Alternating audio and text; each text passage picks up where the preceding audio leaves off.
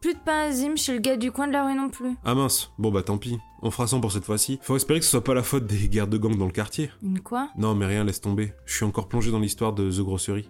C'est quoi Bah tu sais, récemment j'ai relu l'intégrale de The Grosserie, de Guillaume Singelin et Aurélien Ducoudray. C'est pour ça que je voulais remanger du pain azim. Ok, c'est bizarre, mais pourquoi pas. Mais elle parle de quoi cette BD à part de pain azim Alors cette BD elle est pas super récente, mais pour moi c'est un classique. C'est l'histoire d'Eliot, un petit garçon avec une tête de, bah, une tête de grenouille, et de son père qui vient de reprendre l'épicerie du coin de la rue dans une banlieue de Baltimore. Ah ok. Ce gros série alors c'est le magasin. Exactement. C'est un peu une super aide de quartier. Ça a l'air mignon En apparence les persos sont super mignons, mais en fait c'est un vrai truc de gangster. De gangster Ouais ouais, le ton de l'histoire est plutôt sombre et ça dépeint une réalité sociale pas super cool des États-Unis. Ça rappelle beaucoup les séries télé sur les banlieues. Bah d'ailleurs, euh, les auteurs s'en cachent pas, hein, ils en parlent dans la, dans la BD.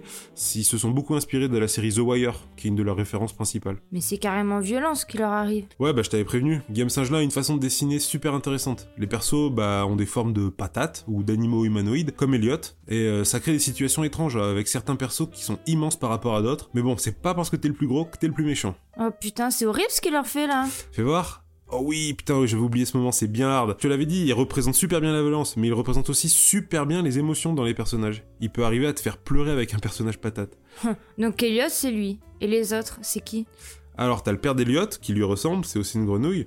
T'as le groupe de potes d'Eliot, c'est une bande de jeunes dealers pas super fréquentables, mais euh, comme Elliot est super sympa et un peu naïf, il rentre dans le crew super facilement.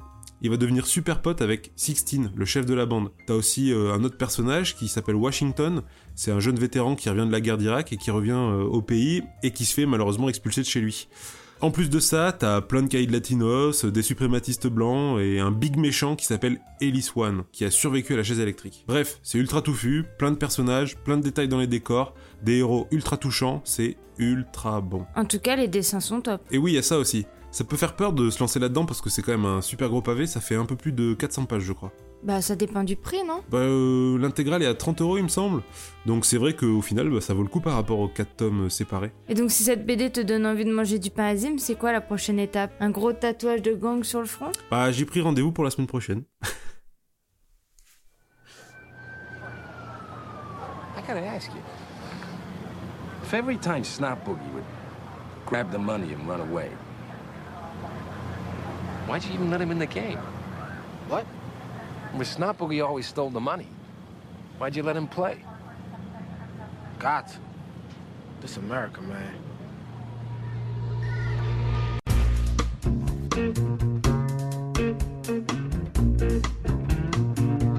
If you walk through the garden, you better watch your back. Well, I beg your pardon,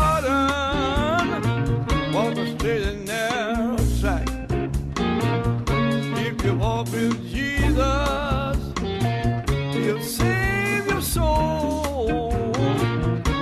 You gotta keep the devil down in the hole.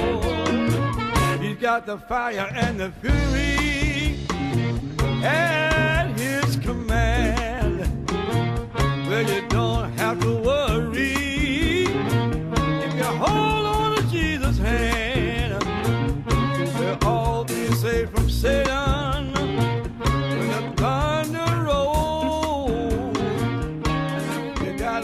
the devil